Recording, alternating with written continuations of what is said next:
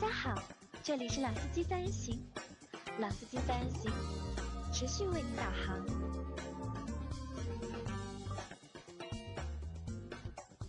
Hello，大家好，欢迎收听老司机三人行，我是杨磊。大家好，我是阿 Q。大家好，我是老秦。啊、我们的节目很长时间没有更新了，对吧？希望大家没有忘了我们，忘记我们，对吧？因为有很多小伙伴嘛一直在问我们嘛，节目什么时候更新？但还是很抱歉的告诉大家，就是在近阶段，我们的节目还是不可以就是正常的更新。但我们的老秦汽修杂谈，那基本上每个星期还能正常更新。但是除了老秦汽修杂谈之外的其他所有节目，我们目前都是不能够保持这个就是正常的一个阶段性更新吧。啊，对的，不能保持一个就是正常的更新频度。那希望大家可以理解，但是因为现在就是我国的这个就是疫情啊，其实已经在尾声阶段了，已经。嗯那么我相信啊，再过一个月左右，对吧？到四月份，对吧？至少就是在上海，嗯，我觉得能够恢复就是正常的一个就是工作和生活的一个就是秩序。那我到时候我们的节目就会就是正常的更新，嗯那么希望大家能够就是等待，对吧？如果就是觉得实在无聊，对吧？那可以呢，就是每天晚上啊来听一下我们的直播，对吧？我们每天晚上都会在喜马拉雅平台上面进行音频的直播，嗯，啊，希望大家就是能够来参加或者来收听。呃，如果没有收听过的话，那可以去找一下我们有一个专辑叫《今晚有直播》，在我们 Auto B B B 账号下面有一个专辑叫做《今晚有直播》。我把之前我们我们一共目前一共有二十九场直播，对吧？我把直播的回放都保存在了就是那个专辑里面。如果你们有兴趣的话，可以也去听一下。那今天因为正好我们是要录那个老秦汽修杂谈嘛，那我想就是趁着这个机会啊，就是还是要去更新一集，就是我们的老司机三人行。那今天和大家聊什么呢？其实近期啊，能够聊的东西还蛮多的，事情也蛮多。其实，在三月初，对吧，也有蛮多的就是新车上市。那今天呢，我们会来和大家先聊一个什么呢？先聊一个就是近期啊车市的热点，对吧？现在是三月八号嘛，我们录节目的时候是三月八号，对吧？三月份啊，对各位来说，你们觉得就是有什么意义吗？是我的生日的月到了，啊，对，意义蛮大的阿。Q 是三月份生日，对，三月份生日，三月几号啊？植树节，啊，三幺三幺四了，就三月植树节三月十二号啊，啊，哎怎么过的节日？真十二的是号是吧啊。老秦呢？对老秦来说，你觉得三月份有什么重要的意义吗？或者三月份里面就是有哪一天是比较重要的？我没有觉得很重要的，要么就是三八妇女节呀、三八啊，老啊老秦觉得就是三八妇女节是很重要的，妇女是很重要的，对吧？那其实啊，就三月份，对吧？三幺五是对于每一个车企的噩梦。啊，其实我觉得不是只不不针对啊，不只针对就是车企啊，其实三幺五啊就是消费者保护日嘛，消费者权益保护日，对吧？在这一天啊，是所有的就是品牌或者是厂商比较关注的一天，而且就是在三幺五的前夕啊，就是我们所有的就是用户啊，就是或者是舆情啊，都会有很多的关于质量问题啊，或者是产品的问题啊，相关的内容爆出，对吧？整个三月份可能我觉得就是三幺五这一天，或者三幺五这件事，这个节，是吧？是蛮受大家关注的。所以呢，正好在近阶段，就我看到了很多啊，和就是产品质量啊，和产品安全啊相关的内容。嗯，那当中呢，因为我们是做汽车节目嘛，所以我对就是汽车的东西比较敏感一点，或者是留心会多一点。嗯，那所以今天我我收集了几个，就是在近几天，就近大概四五天吧，就是我看到的一些东西，那拿出来和大家就是讨论一下。就是第一个是什么呢？第一个我们要讨论的是，大家还记得吧？在去年的就十二月份、十一月份吧，应该是，嗯，帕萨特的那个就是碰撞的那个测试，中保研的那个碰撞测试，搞得沸沸扬扬，对吧？搞得就是全全网皆知，对吧？不止全网，是全国人民。啊，全国人民，全国人民啊全国只要有抖音的人，对吧？只要看短视频的人，对吧？都知道了，就是帕萨特的那个就是碰撞的成绩非常的糟糕，对吧？创了就是 整一个就是目前的就是成绩最低的倒数的第一名，嗯，对吧？那这个事情可能是在二月呃去年的就是十一月份开始发酵嘛，一直到现在。其实，但现在其实这个事情大家已经忘了吧？应该已经，对吧？好像已经没有人在谈这个，就是帕萨特不清爽的所以。再谈就有点把老黄历拿出来炒冷饭了吧。啊，因为这个市场上面热点太多，对吧？事情太多，对吧？很多东西就是很容易被大家就是淡忘，对吧？但是呢，我我在前几天我们在直播的过程当中啊，就是有一个小伙伴就说了这个事情嘛，就是本田的 Inspire，嗯对吧？这个车我们是之前是做过节目的，对吧？而且是他们给我们充了值的，嗯对吧？我们是做过节目的，因为所以我对这台车印象还是非常深刻的，对吧？Inspire 的就是中保研的碰撞成绩也出炉了，嗯但这个成绩呢不太好，嗯对吧？那我来先说一下，就是这个成绩它是主要的问题出在哪里啊？就是车内成员安全指数，它获得了 M 的一个评级，是一般。主要正面百分之二十五偏置碰撞和侧面碰撞两项均得到了 M，也是一般。而车顶强度和座椅头枕获得几级就优秀，其中在正面二百分之二十五偏置碰撞中，由于 A 柱变形严重，对吧？成员舱上部侵入量较大，评级结果为 M 级。那么细致来看，对吧？车头纵梁和车头侧边梁完全溃缩，对吧？A 柱在碰撞中发生了弯折，整个中控台向车内入侵。测试车由于测试车型为低配版本，未安装侧面头部保护安全气囊，假人头部横向位移过度，对吧？加上成员前倾过度，约束系统和假人运动也获得了 M 一般。嗯那他获得的成绩啊，都是 M，嗯，对吧？这个是这个项是就是车内，呃，车内成员安全嘛的一些就是指标，他都获得了一般。那这个一般，因为我们很多小伙伴可能只是看视频，嗯对吧？没有去详细看他这个就是各项分项的一个就是评级的一个指标。就是当时看了那个视频之后啊，就是第一反应是什么？跟那个帕萨特很像。啊，对的。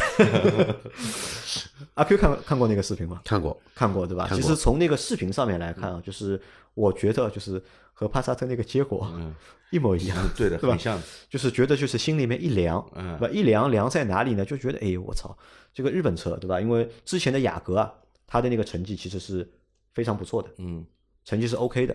但是为什么就是 Inspire 这个车就是同车型对吧？同样的车型，那为什么它的一个碰撞成绩那么差？而且差到就是和就是帕萨特的那个碰撞结果，嗯，就至少在视觉上面，我们看到的感觉是一模一样。不分伯仲。不分伯仲，嗯对吧？但是我看到这个就是指标之后啊，其实看了这个指标，我刚刚读的那个指标，其实和帕萨特还是有点不一样的，因嗯为帕萨特在那个就是正面百分之二二十五的就是偏置碰撞，它的那个评它有一个方向盘移位。啊，它那个评级是 P 对，对，差，差，就是换句话说，那个就是真的是真人的话，那就是救也不要救了。就挂掉了。对这个的话呢，就是有一句网络语嘛，还还可以再抢救一下，还可以抢救一下，还可以再抢抢救一下因为。这个评级啊，他们的评级都有四个等级嘛，G、A、嗯 M 和 P，那分别是优秀、好、一般、嗯差差。对那至少这是在 Inspire 这个车，它的就是正面的二十五度就是偏置的一个碰撞当中，它是获得了一个 M，嗯对吧？没有达到就是帕萨特的那个 P 的，嗯那个就是 高度，或者是差到那个程度，对吧？那这个是我看完之后，哦，我我想了一下啊，还好，对吧？没有帕萨特那么差。我本来还很好奇，对吧？会不会和帕萨特一样差？因为从视觉上面来看的话，那个视频视觉上好像是差不多的，对的，对吧？好，那后来很有意思，我就去翻了就是雅阁，那我就去翻了就是雅阁的一个就是碰撞的一个成绩，我看到雅阁的就是一个车内车内成员安全系数的一个指数，它的总体的一个系数是 G，然后正面二十百分之二十五偏置碰撞，它的成绩是 A，对吧？嗯这个 A 就是好，对，对吧？是就是比 G 下面一级，嗯，那就意味着什么呢？意味着这两台车啊，它给出的一个安全评级其实是不一样的。你看，雅阁是级嘛，对吧？车车内成员安全指数是级级，但是 Inspire 只有 M M 级，差了其实两个级别。差了差了两严格来说是啊差了两个级别，差了两个，差了两个当中隔了一个 A 嘛，嗯，对吧？这个其实是还蛮诧异的，对吧？你说如果只差一个级别，嗯，那可能你还能够有理由，嗯，对吧？去说一下或者去圆一下，但是从成绩上面来看，他们差的就是两个级别，这个差的还蛮多的，对吧？就看完这个，就是我想问你们啊，就是你们是怎么看待这个事情的？那么一个广汽，啊，对吧？一个是呃东东风风啊对吧？东风嘛。那么这两家用料上肯定是不一样的，呃，用料上会不一样，对吧？啊，相同的其实差两个车型差不多的呀，对吧？那么能差这么多，只有在用料上偷工减料了，才会造成这个后果。用料偷工减料，对对吧？那阿 Q 呢？阿 Q 是觉得为什么 Inspire 的这个碰撞成绩没有雅阁好？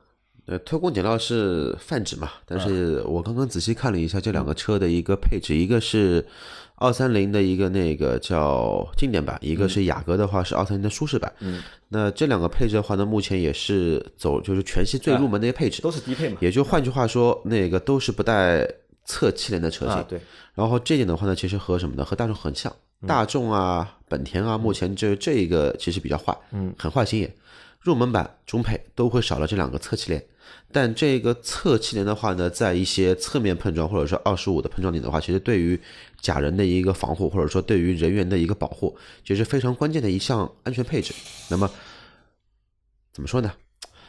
对配置它已经降低了一个级别了，但是同样在或者说在日本本土，在美国的话呢，它全系列都是六气囊，至少是六气囊这么一个配备啊。那首先在安全配置这一块，在被动安全的气囊这一块已经缩了一截。那么再说广本和那个东本的一个区别，那基本上就是来说，目前来说，广本的一个车身质量的一个我们说工艺或者说原始性吧，还是比较接近于美版的。东本的话呢，目前这一台英仕派是第二次，呃，东本里面第二个呃第二个新闻，第一个新闻的话呢，其实是去年的思域，思域是直接嘛啊侧撞，啊把侧撞鼻柱给撞断掉断了。其实这个东西也，换句话说，也是车身强度不够所导致的。那我也做了一些功课，哪些功课呢？雅阁目前的一个车身钢板的一个叫高强度钢跟超高强度钢的比例，然后在字面上它是高于英仕派的，或者说在英仕派的话呢，在这一块的话呢，它目前是没有说对外公布，它只说了我局部用了多少强度的一个钢材。其实去年我们做了这一期节目的话，我们其实有有翻到过这么一些资料，但是实际情况看的话呢，可能跟他宣传的还是有一些不一样的啊不一样，真的不一样。我印象挺深的是那个时候给我们的资料是一千四百多兆帕，然后还用了当年大众的一个很俗的一个传传销，用核潜艇做了一个比喻，这么一个比喻，说我们的英式派用的是核潜艇级别的一个钢材，但实际如果核潜艇用你这个钢材做呢，基本上呢，这这也这也不是潜艇，这个叫核快艇，对吧？或者说叫核骨灰盒，对吧？直接下去就炸了，炸到你 连残骸都没有。但是啊，其实你看雅阁的它的那个就是热成型钢的那个强度啊，其实也不是很高。那这一次你看它的雅阁用的那个热成型钢的那个强度，其实不高的。九百八，啊，九百八九九百八的话980，其实是不高的嘛，对吧？嗯，你看九百八都能够撞出一个 G，对，你那个只撞出一个 M，那么它说明是780啊，七百八都不止，我估计。它是七百八，啊，有可能六百八，对吧？五百八都有可能。对，反正不管多少八，但是还有一个比较有意思的地方，嗯刚才你读的地方，我注意到了一点，就是它的车顶强度，嗯，和头枕座椅获得了 G，那也就换句话说，它的整个的车身顶部的那一些加强件，啊，那没有少。那能撞成这个情况，其实车顶是不会有任何溃缩的。对，那无非就是什么呢？纵梁，嗯，还有那个 A 柱，嗯，还有叫门框的一个下侧梁，也就是说我们所谓的侧围，整个侧围的结构在吸这一块力。那就换句话说，侧围板这边动了一些手脚，少东西了里面。少了少东西了，只有少东西才会导致有这么差异这么大的一个变化。因为汽车的一个白车身，它无非就是像搭积木一样的，两边两块，上下各两块拼起来的，中间加一些梁。那么如果车身都现在现在现在雅阁也不分什么美版跟欧版，都是美版，只不过就是一个给妈，一个给爸，对吧？孩子都都一样，基因也都一样。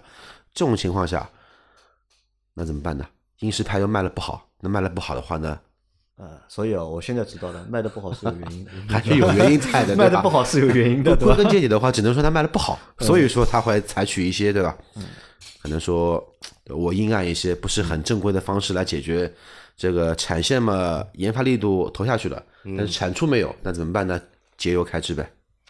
啊，你看，就是在国内啊，目前有很多品牌啊，都是在国内有两个就是合作方，嗯，那像丰田也是嘛，丰田一南、一北，一丰，对吧？然后本田也是一南一北一南一北，对吧？大众也是是一南一北一南一北。对而且就是在我们的这个就是外界的这个说法上面，好像就是南南方的车企啊，造的车啊，好像要比北方的要好一点。要好一点。哦，但这个不完不完全是啊，嗯呃，去年不是那个迈腾跟帕萨特都被撞过嘛？啊，对，但是明显迈啊迈腾腾比帕萨特要好啊对啊稍微好一点，稍微好一点这个针对大众来说，应该是北面比南面稍微要好一点。啊。但是在这个日日本车上面，在本田上面，包括我们就看到那个就是，包括丰田也是嘛。其实我们觉得就是广丰的车，对吧？不管是做工，对吧，还是质量，对吧？看上去好像要比就是一汽丰田的要稍微好一点，精致一点啊。当然，这个也只是就是我们目测的，就是感官上的一个感觉。但是现在这个本田的话，你看本田现在你看，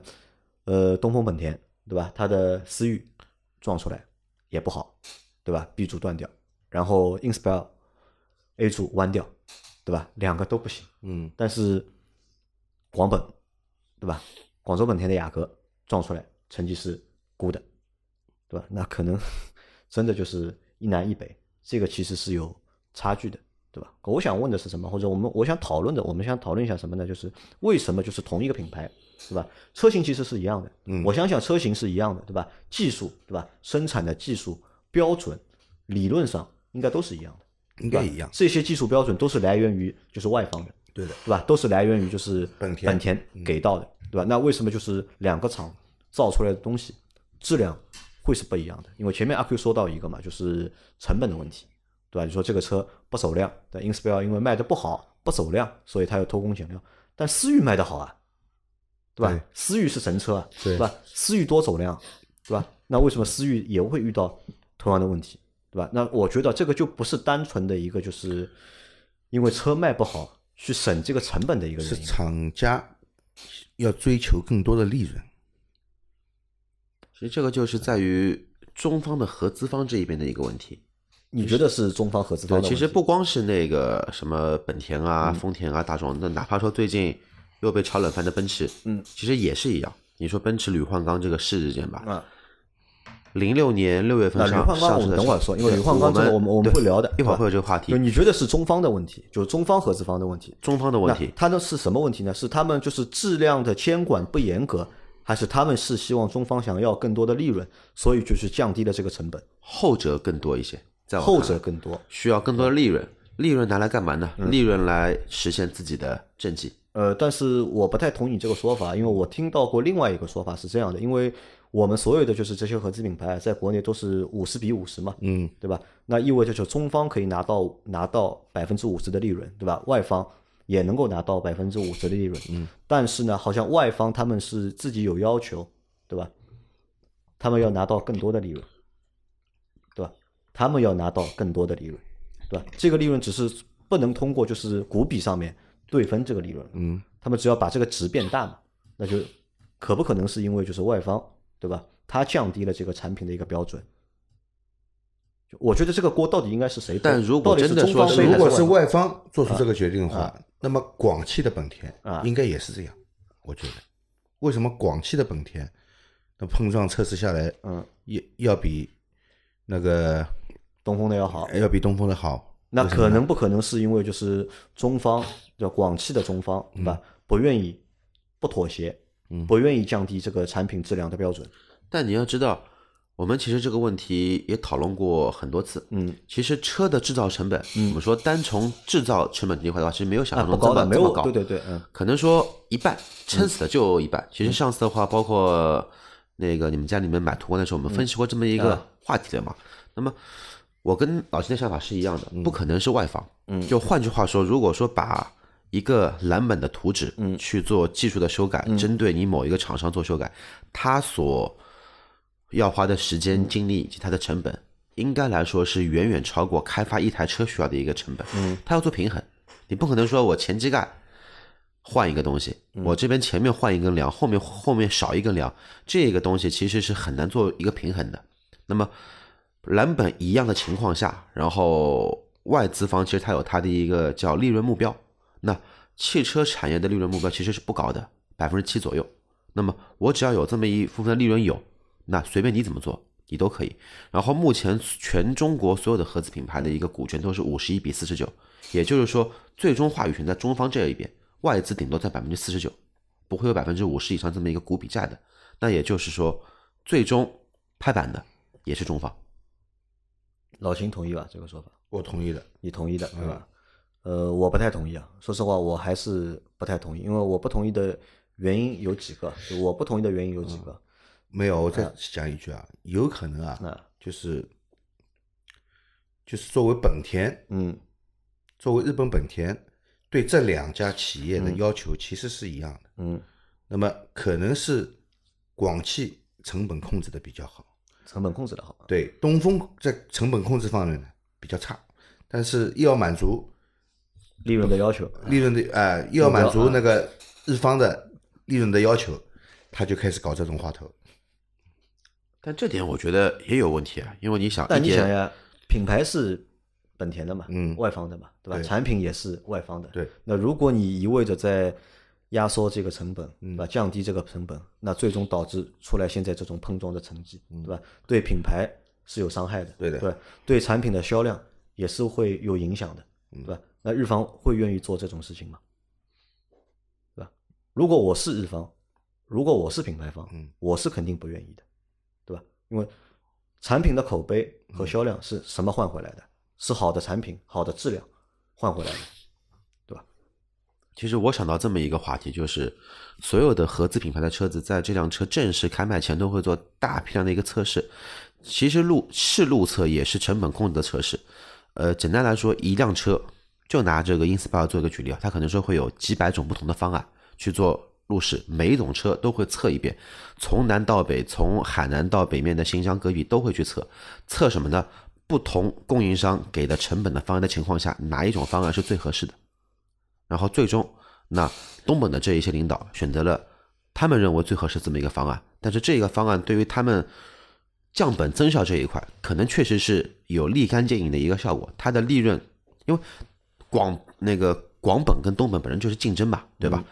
好，我同样一款车型，虽然量没有你大，但我利润可以做的比你高，单车产值比你高，那是不是我领导能力有方，而且这个车质量、可靠性都没有问题？但是呢，被撞，因为这种撞的话之前是没有的，啊，对，对吧？他们没有想过 中保研他们突然之间半路杀出这么一个亏是一样的，对他们没想到半路杀出个中中保研，然后呢，哎，现在被这么一撞，你又不可能马上去改方案，因为你马上改方案的话，你所有的供应商、所有的配套全部啊都要做更换，啊你的供应商也达不到你要的一个要求。那么广本呢，那可能说的比较老实一点，优优等生，对吧？家境条件会比较好，然后呢也比较的内向一些，也不管去做一些什么偷偷鸡摸狗的一些事情。那日方的数据怎么样做？那我就去找一些符合他要求的一些配件供供应商，或者说他给的一些供应商，那我就按照他的模板去做，对吧？那么我适当的去压我供应商的一个成本，但是不影响车的安全跟品质。好，那么他们就没有什么大的问题。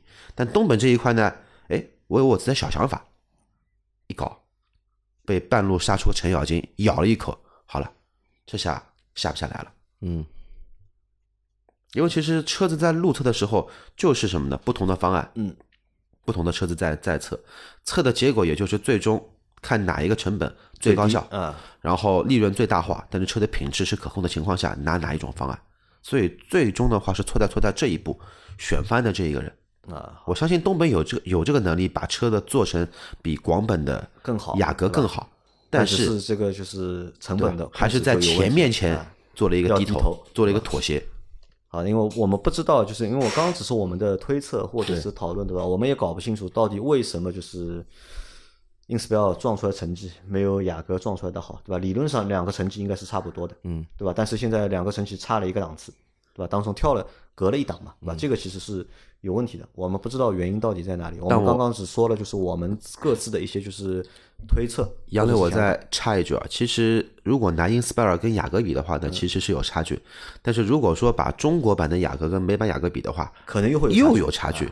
为什么呢？美美美版雅阁标配是六个气袋，它侧气囊也是标标配。然后美版雅阁的话呢，在美国的成绩，呃，不管是二十五还是还是车内保护，都是 good，没有良这么一个选项。全它跟凯它跟那个凯美瑞一样，没有 A 都是在美 G，国对吧都是 G。那在中国其实已经妥协了那么一点点，所以呢，这个东西怎么说呢？还是自己猜测吧。啊，好，反正我我们抛这个东西出来，也是希望听听大家的看法，对吧？大家如果对这个事情你们自己有什么想法的话，对吧？可以留言给我们，对吧？在节目下面就是可以给我们评论，谈一下你们对于就是这个 Inspire 为什么它撞出来成绩和雅阁差那么多，那么你们觉得是什么造成的，或者原因在哪里？可以和我们分享一下，好吧？那这个我们过啊。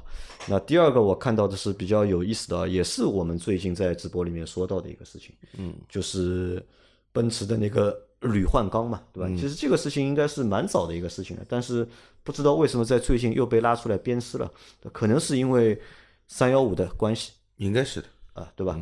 那阿克来帮我们来回顾一下这个事件吧，就是奔驰的这个铝换钢，铝换钢的事件其实始出于哪里？始出于二零一一六年的六月，呃九月，二零一 E 六年的九月，对啊 E 的换代。嗯，当年 E 的话呢，换代其实可以说是什么呢？可以可以说是整个把 E Class 这么一个车型，嗯，从完全不能和当时的五系跟那个 A 六竞争的这么一个我们说地位，嗯，瞬间拔高，一下子从销量的，就是说叫豪华品牌中级车的销量的垫底，嗯，左右一下拔高到头名，嗯，冠军。那么当年这个产品上市的话呢，其实是很有震撼力的，两种风格的外观，运动也好，运动版比较有活力，嗯，轿车版像 S 级，甚至有用户买个 E 级车回去改一个 S 四百的一个车标，后面贴四个四个字嘛 S 四百。但是当年的 E 级车上市就被所有的媒体所曝光过一次什么呢？然后四门铝换钢，其实这个故事还是比较老，但当时厂方给的一个比较微妙的一个叫回答方案就是，这个并不是减配，这个呢是考虑到中国用户的实际使用成本，对吧？铝呢不能修的，一修呢就要那个换整个门，对吧？对于你的保费、使用成本都会比较高的。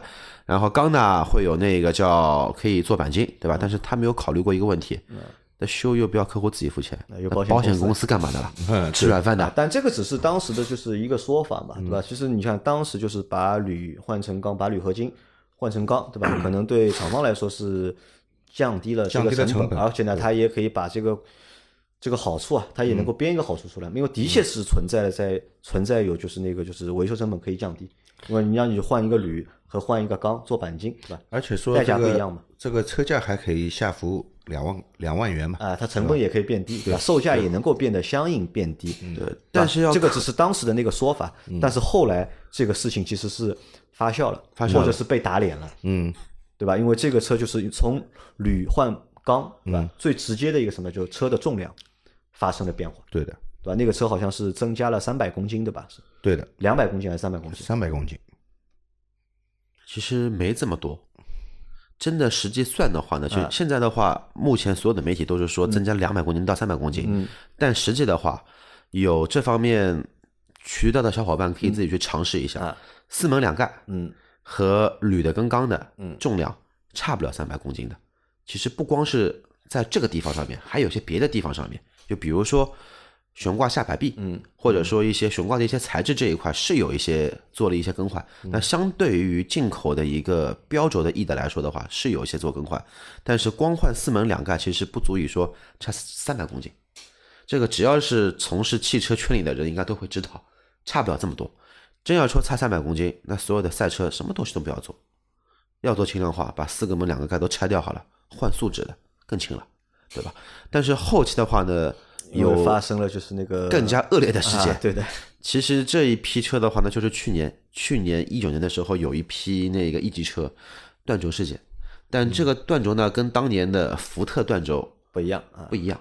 福特断轴呢是仰角强度不够，嗯，然后奔驰断轴呢，这个不是断轴，这个是断避震器，对断避震，它减震断避震器。减 震器的下下半部断裂啊，就断这个东西呢，反正我从业这么久是没看到过。来，老秦来分一下，因为老秦是专业修车的嘛，来分析一下为什么就是避震器的下半部分会断掉？断掉也是因为它偷工减料呀也是偷工减料啊。啊。那么就是在铝车身的这个车重的情况下呢，它标准的，因为其其实汽车啊，一辆汽车啊，嗯是经过一个严格的设计和测试、啊，才定型下来一个产品的任何一个部件的规格啊规格啊，包括它的尺寸、强度都是经过算过的啊，经经过计算的嗯啊。那么北汽呢，把这个减震器的下半部呢，呃，给偷工减料了啊，，缩水了，对吧呃？应该是五毫米的，它减到四毫米，减掉了一毫米，嗯对吧？那么减掉了一毫米呢，而且它的车重车身啊，又重了几啊、百斤，要？比这个五毫米承重的时候更重了。那么问题出来了，承受不住了嘛，嗯对吧？承受不住了嘛，以后开始断裂，所以有的车主开开开开车子就趴下去了，对吧？那当时哎你们觉得就这个断啊，这个就是避震器的就是下半部分断裂啊，嗯这个是和就是质量缩水有关，或者规格缩水有关，还是和就是车变得更重有关？就是都有关哪个关系更大一首？先车变重了，第二，它那个材料变薄以后呢，嗯它那个所能够承受的机械强度啊也减弱了，对吧？一边在减，一边在加，合在一起，好了，问题出来了。我倒觉得更多的还是在后面，就是在于那一批次的减震器，啊这个减震器自身的质量问题。嗯，因为这点我倒不太同意老秦的一个说法。车这个东西，它有自重，那也有载重。那换句话说，哪怕说就是说薄了一毫米，对吧？嗯，你就把它想象成我永远上面坐了五个人，带着一百斤、带着五百斤的行李在开，嗯，那也不应该会断。嗯，那会断的话，也只不过是下面跟上面共同坐力所造成的一个结果。那关键点还是在于什么呢？就那一批减震器，估计是供应商更换过了，嗯，或者说供供应商那一批的车子啊、那一批的那批次的减震器出现过了问题。那只有这种情况能一个是能去说这个问题，因为不然不会说一六一六的车子没问题，一七也没问题，一八也没问题，就一九有这么一批问题的车展。我们看到的是它那个在尺寸上的缩水，嗯，对吧？我们看不到的是什么？也许在材料上也有缩水，对吧？它这个钢可能型号也改变了，所能承受的机械强度那也不一样，对吧？因为钢嘛，它就是合金嘛，嗯，钢其实都是合金啊，它的基本元素就是铁，那么最简单的钢就是铁碳合金，就铁里面加上碳就称之为钢了，对吧？那么还有合金钢啊，里面加了各种各种元素啊，各种金属元素在里面，称之为合金钢。那么它的这个钢的成分有没有改变变化啊对吧？这个就很难说了。啊，这个其实也是和就阿 Q 说的一样嘛，就那个批次，就那个批次的这个减震器，就关键到底当中是换了换了供应商，还是说供应商给的那一批货出了问题？现在现在没人知道，因为那批货的话呢，其实是在车辆还发出在经销商库里的时候，然后瞬间全部停止销售，然后换好召回好之后，嗯，再做一个销销销售的，是这么来做一个操作的。其实，在当时已经卖的车的话呢，那全部都召回来，然后然后谈一些什么送一些保养啊这种东西。现在这个车后来是召回回了嘛，对吧？召回，召回现在召回的话，它是怎么解决？是换东西吗？是直接把那个避震换掉，其实召回了两次，第一次的话呢打补丁，嗯之后的话呢换总成，啊？先是打补丁，对对吧？后来是换总成，那换换总成换的总成是规格还一样吗？有没有就是从四毫米变成五毫米？应该是加厚了，应该是加厚了，这个阿奎不清楚嘛？我没去车间看过，你没去 车间看过应该是加厚了啊。它如果不加厚的话，这个问题比较难解决。但是我印象里的话呢，之后是恢复了之前那一批批次的一个规格，就是没有出问题那一批批次的一个规格在。其实也就是因为铝那应该换规格也没有变，对吧？也是因为铝规格还之前的换钢规格，嗯，和那个减震器的一个断裂的情况，又被炒冷饭了。又，被炒冷饭啊，这个其实我觉得也不叫炒冷饭吧，因为是出了这个事情嘛，主要找原因嘛，对吧？原因可能我觉得罪魁祸首啊，或者根本原因啊，我觉得应该还是在这个铝换钢上面，对吧？就是因为车重了几百斤嘛，对吧？你不要小看这几百斤啊，你车上如果多坐一个人的话，如果我们车满员的情况下面，对吧？因为你车满员，就这个车的功率也是算过的，对吧？让你坐五个人，对吧？它能够就是 开多少块，或者能不能够开得起来，对吧？你坐满五个人，OK 的，可以开的。但是如果坐再坐一个人，或者再坐两个人的话，这个车明显就开不动的，嗯，对吧？就可能还是我觉得主要的原因还是在于这个铝换钢上面，因为车变重了嘛，对吧？包括就是你换了之后，其他事情你没有去，理论上就像老秦说的嘛，对吧？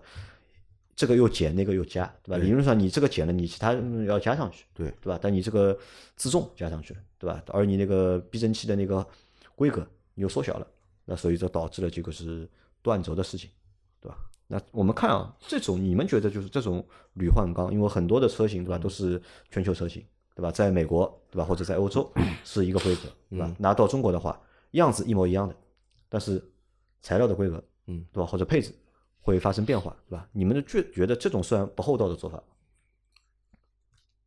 我觉得这个是不厚道，不厚道，不厚道的，对吧？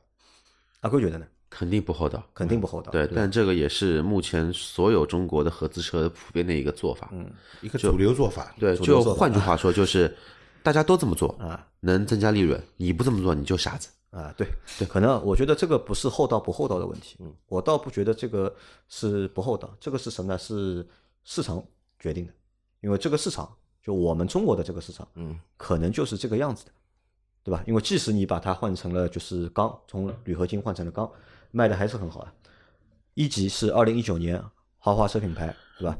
这个车型里面卖的最好的，它要比五系和比那个就是 A 六 A 六它卖的好是因为消费者没得选，那消费者没得选啊，对啊，那么为什么没得选呢？嗯，因为大家都这样，啊，大家都这样啊，就所以这个就是市场导致的，市场导致的这个结果，只是傻傻在哪里？我觉得就是你做了这样的一个改变，或者是做了这样降低成本的事情之后，你没有考虑到后果，对吧？没有考虑就是其他的东西，你要去补强，不要让这个是东西出问题。但现在出了问题了嘛，出了问题就会被别人去说，对吧？其实我们在之前我们也讨论过嘛，其实你说铝换钢这件事情，其实也不是单单奔驰一家人家，对吧？其实很多很多品牌，对吧，都在做这个事情。因为我们以前都说嘛，汽车轻量化嘛，要车要越来越轻。但我们可以看到很多车啊，它在换代之后啊，有很多车是越变越重的，对吧？它越变重不是说它多了四驱系统，对吧？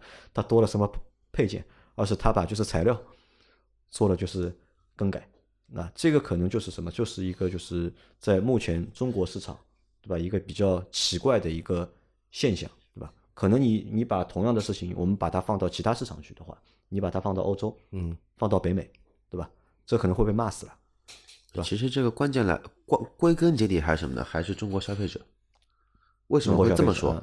呃，同样的 E，我同样拿 E 做一个举例啊，标准的 E 目前都是进口的了，嗯，配置的话呢比国产车要稍微高一些，嗯，车子呢比国产车要贵个几千块钱，就我们说的这个是公价，但是进口的 E 的话呢空间短，然后的话呢优惠少，国产 E 的话呢空间大，它优惠也大，那一进一出这两个车的最终差价可能超过五万块钱，嗯，但是又又有多少消费者为以愿意去为这五万块钱多花五万块钱去买一个小一点的，个？小一点的，没有这么大派头的，嗯，然后操控四门两盖都是铝的一台 E 级车的？其实这个问题也同样可以说用在大众、用在宝马嗯上面。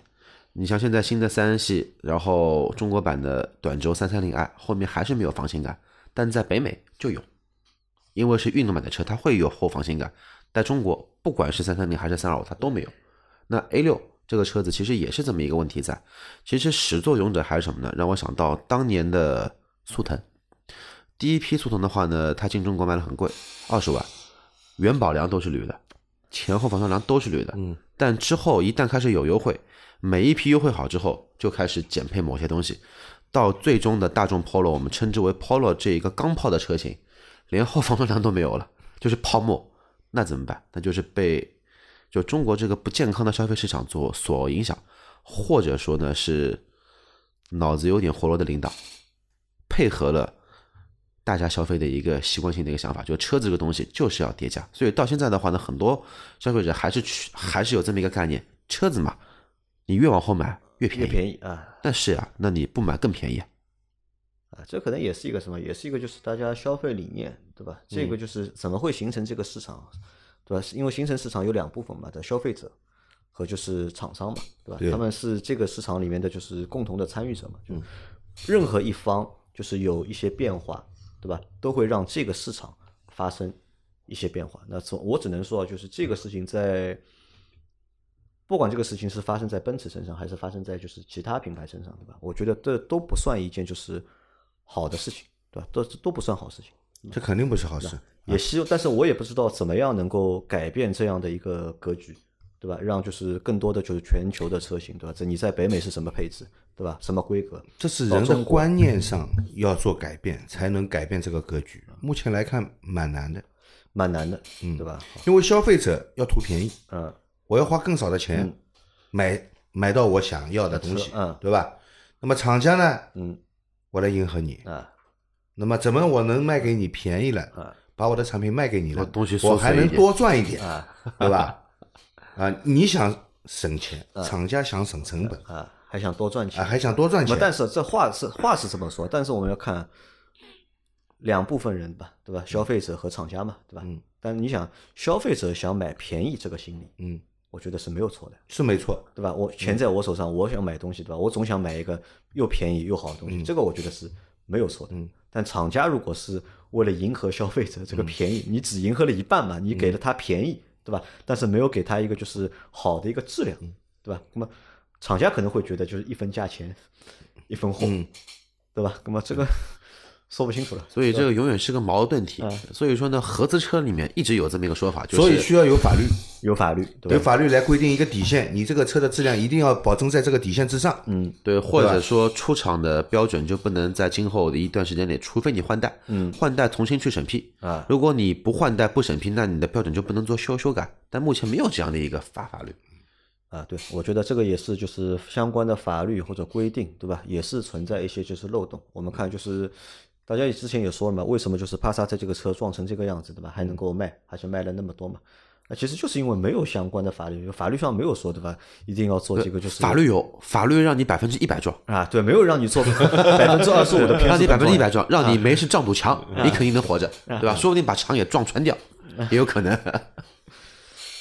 啊，那这个是我们今天说的第二个东西啊。那第三个是什么呢？第三个是特斯拉，嗯，啊，国产的就是 Model 三，对吧？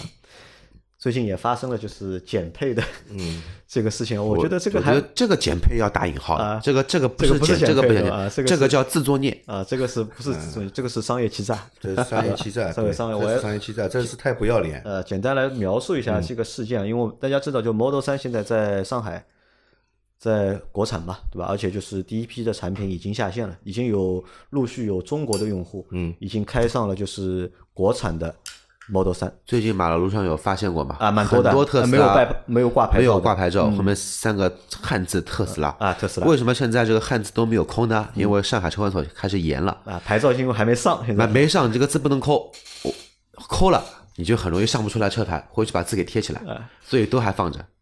啊，其实你看，就特斯拉这个车，这个国产，对吧？然后价格也现在也变低了嘛，它这就是那个裸配，对吧？是二十九万多嘛，对吧？相对就是这个规格或者是这个品牌来说的话，这个价格不算贵，嗯，我觉得不是不算贵的，对吧？那它可能在后面会在中国拿到很多的订单，对吧？这其实对品牌来说，对吧，是好事。对消费者来说呢，可能也是好事，对吧？我们能够花更少的钱，对吧？等待的时间更短，那么买到你想买的这个特斯拉的这个车型。那么但是呢，就是现在发生了一个什么问题呢？就是他们做了一件蛮恶心的事情啊，就是我来读一下这一段，这段是我网上就抄下来的啊。嗯，Model 三对吧？是特斯拉逐渐盈利的走量车型，对吧？国产后的 Model 三补贴后价格跌破三十万元。然而，就在全民争相的时候，有车主爆料称，自己购买的国产 Model 3标准续航后驱升级版被配置降级，原本配备代号为幺四六二五五四的整车控制器自动驾驶计算机硬件三点零版本下简称 HW 三点零，被替换成代号为幺四八三幺幺二的整车控制器。WH 二点五啊，就本来就是一个三点五的版本，现在换成了一个就是二点五的版本，对吧？那这个是什么意思啊？就是简单一点说，就是这个车里面有一个控制器，有一个芯片，嗯，对吧？这个芯片他们在工信部，因为我们的车啊就是要备案的，你所有的东西的标准都要有一个备案。它工信部的一个备案，它是里面用了一块就是三点零的一个 WH 三点零的一个版本的一个芯片，但是实车用户拿到车之后去找这块芯片，上面写着 WH 二点五对，就换句话说，你家里面买了一套三百三百平的大平层，啊，开发商给你房子，把你的房间封掉了一百五十平，他跟你说，你们正常一口三口之家用一百五十平也够。啊不，这个这个比喻不恰当。这个是挂羊头卖狗啊，肉对的，就是挂羊，就是什么意思啊？就是你买了一个 i 七的电脑，嗯。对吧？你买了一个配置芯片是 i 七的电脑，嗯。你拿回家打开一看，i 五的，，i 五的，，i 五还不到 i 三，i 三的啊，i 三的，那我来说一下，就这个就是 WH 三点零和 WH 二点五啊，就功能，目前来说功能都是一样的，目前来说功能都是一样的，但是存在两个就巨大的一个区别啊。第一个区别在于，就这两块芯片的就是运算的速度有着非常大的差距，号称三点零的那个芯片要比二点五的快二十一倍。嗯，对吧？我不知道到底快多少倍啊？就是因为我看了好几篇文章，有的说快九倍的，有的说快十七倍的。马库斯自己说的二十一倍，阿 Q 说是快二十一倍，对吧？这是一个差别，对吧？一个是等于是一个高性能，对吧？还有一个性能要差一点，嗯，对吧？这是第一个区别。差二十一倍不是差一点，差很多。第二个区别在哪里？第二个区别在于，就是因为特斯拉啊它不停的在开发就是新的就是功能，特别是在自动驾驶上面，嗯，它不停的在开发新的功能，嗯。那目前这个这块二点五的二点五版本这块芯片呢，能够满足目前所有的功能，嗯，但是特斯拉还有很多新的功能在它以在开发中，啊，它以后会要升级的，对的，对吧？哪怕是现有的车型，老老车型，它也可以提供升级服务的。那么你如果你现在用的是二点五的版本，对不起，以后这些升级服务，它可以提供给你，但是你用不了。啊，对的，就是这个意思，对吧？所以我们可能就是花了就是三点零的钱，嗯拿到了一个二点五的嗯，产品，对吧？这个就是说实话，就像阿 Q 我们在之前讨论啊，这个不是不是降不是减配啊，对吧？这个他妈的就是商业欺诈，对吧？我我在想啊，就是这个事情啊，如果发生在美国，会是一个什么结果要？罚死了，真的要罚死，要罚死对吧？参考一下大众的那个就是 排放柴作弊油门事件对吧？对排放作弊对吧？他这个和作弊一样一样的。啊，这个这个不是作弊，这个作弊是欺骗，啊，对吧？他这个是欺诈呀！他他这个是欺诈，他这个就是商业欺诈，对。就是商业。理论上，按照中国的法律，这个是应该是要退一赔三的呀。对的，哎，说到这个问题，我突然想到这么一个话题啊，我们可以聊聊一聊。传统的经销商模式是经销商代理主机厂，啊，特斯拉呢，它是直接直营。那也就是说，近期可能会有一个奇怪的现象，嗯。特斯拉的诉讼案件爆棚，嗯。对吧？就是因为它的主体都是特斯拉中国，或者说特斯拉上海，它所有的生产，因为没有经销商嘛，啊，没有背锅的人嘛对没有背锅的人嘛，全部都是跟你打官司，这个蛮好玩的，而且可以现在。官方呢，就是官方对这个事情就是做出了声明，嗯，而且我觉得非常坏啊，就就是这个很有自信，他声明是怎么说？他声明呢，就是很简单，他就直接把锅甩给了什么呢？他是这么说的啊，呃，特斯拉官方也予以回应，对吧？称这么做是因供应链影响，对吧？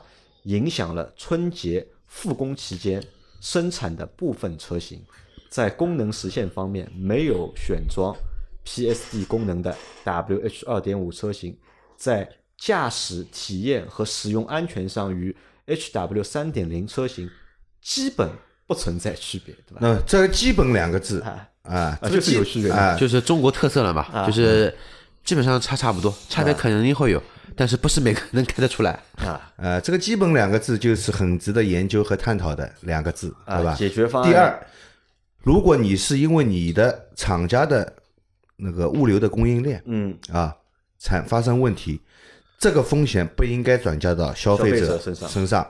即使你在没办法，嗯，就是说在供应链上你没办法解决这个你要问题，告知的这个问题。你要告知消费者，啊，我没有这个你给啊，你给消费者自己选择嘛。自己选择，你是现在要嗯，我只能给你两点五的，对吧？如果你能够等，那我是违约了，我作为一种补偿，嗯，补偿不管是怎么样，你你两种选择我都给你补偿，但是第一种选择你选择两点五，我给你补偿；第二种选择是你要等待时间，我给你三点零，但是我也给你补偿，因为我们没有办法按时交货嘛。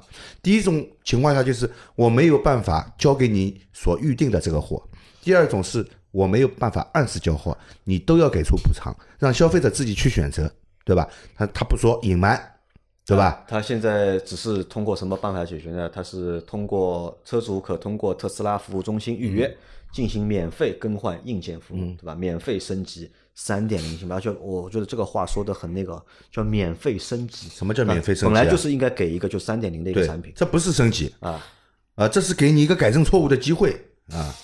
对吧？这个其实这个事情啊，我觉得啊，就是我们本来一直以为啊，就是这种就是高科技的公司啊，其实你想特斯拉这个品牌，为什么能够在短短的这些年里面，把这个品牌的定位做得那么高，或者品牌调性做得那么高，有那么多人去认可这个品牌？其实你作为做汽车来说，新品牌是很累的。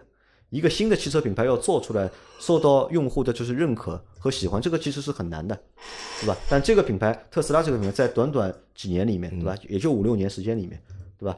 全球都很认可这个品牌，包括中国市场，中国的消费者也很认可这个品牌，对吧？当中有几个原因，我觉得一是什么呢？因为它是一个新品牌，不是这个新不是指新出来的品牌，而是指它是一个高科技品牌，对吧？它讲的是一个就是新的故事给我们听，嗯，它卖的是出行的理念，对吧？他可能说的是环保也好，对吧？更好的出行理念也好，对吧？说的都是好的东西，对吧？可能我们就把它就是当做一个真的把它当做了一个新的一个事物或者新的一个生物，嗯，对吧？因为传统的主机厂其实有很多各种各样我们不满意的地地方，嗯，或者我们不喜欢的地方，但在特斯拉身上，嗯，其实我们看到很多新的东西，或者看到很多好的东西，对吧？所以才愿意为这个品牌去买单，对吧？因为中国其实也有很多就是特斯拉的用户，中国市场其实一点都不小，嗯，对吧？但现在出这个事情，对吧？这个又回到前面我们上面那个那段，就是铝换钢，对吧？难道这个市场是有魔力的吗？对吧？这个市场就是一个畸形的市场嘛，对吧？你特斯拉才刚刚进来，对吧？建厂从建厂到现在落产，对吧？一年多时间，对吧？呃从开建从啊开建啊到现在一年多哎一年，多时间，对吧？已经学坏了吗？学的那么快吗？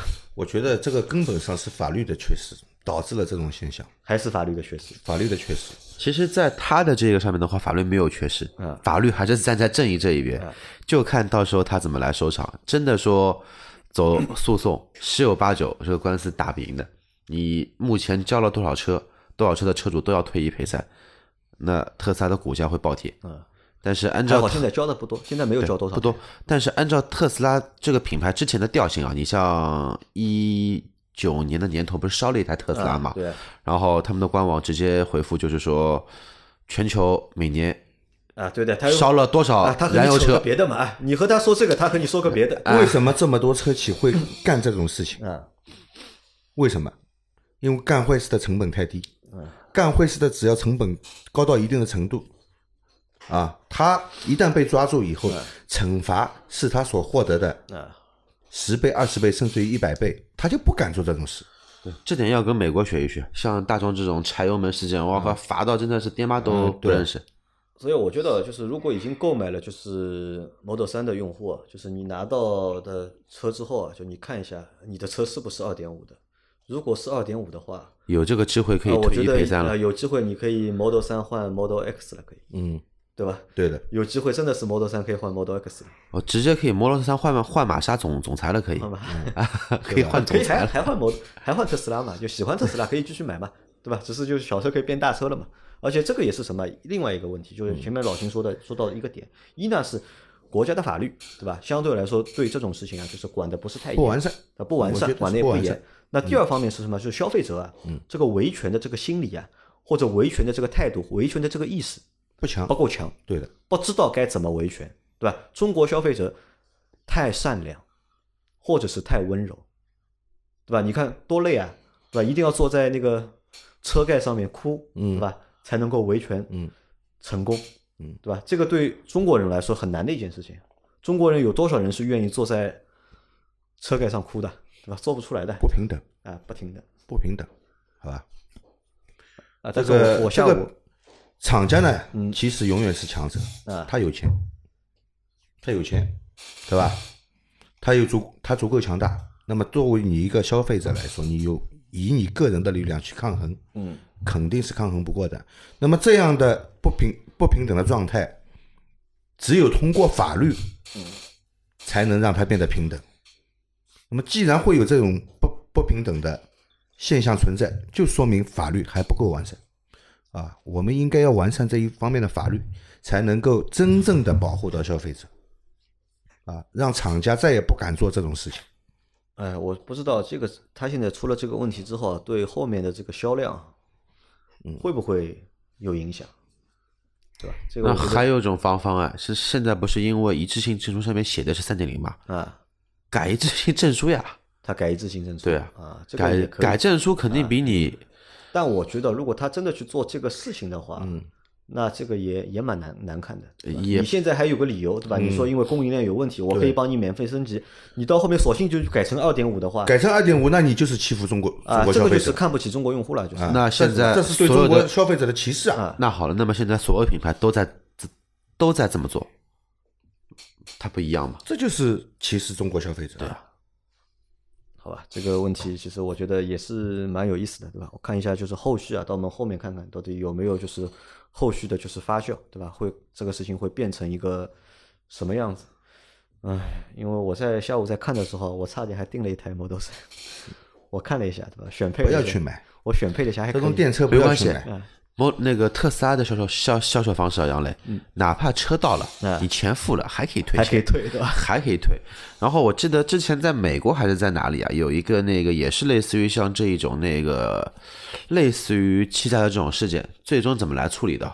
特斯拉送你价值五万六的 Autopilot，Autopilot 啊，对吧？FSD 送给你，但在中国没有用啊，送给我也没不能用啊，有用，这个功能中国可以用，可以用，只不过的话呢，在特定分功能啊，不是全部功能啊。只不过在特定区域里面是可以完全开放，但是在特定区域里面的话呢是不能用的。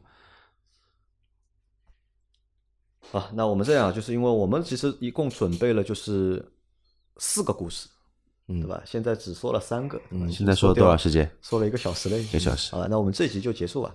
好的吧？我们把第三个故事啊，可能也是最重磅的一个故嗯事，对吧？我们放在就是下一集，对吧？我们单开一集，嗯就是聊就是下一个故事，对吧？聊一下大家非常现在比较关心的，嗯，也是有很多人不在关注的，对吧？丰田的机油增多啊，事件，嗯，好吧。好，那这期节目先到这里，感谢大家的收听，好，谢谢大家，拜拜。拜拜。再见。